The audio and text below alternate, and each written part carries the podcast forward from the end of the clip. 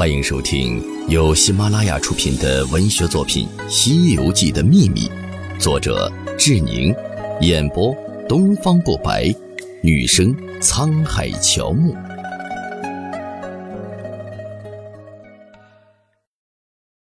第四十六章：神仙的秘密。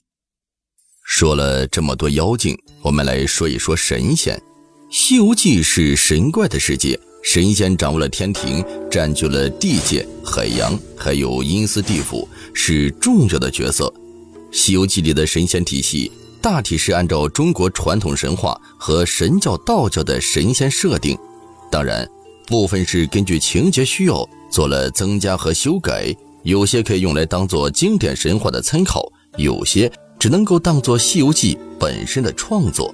这些看上去跟凡人不同的神仙。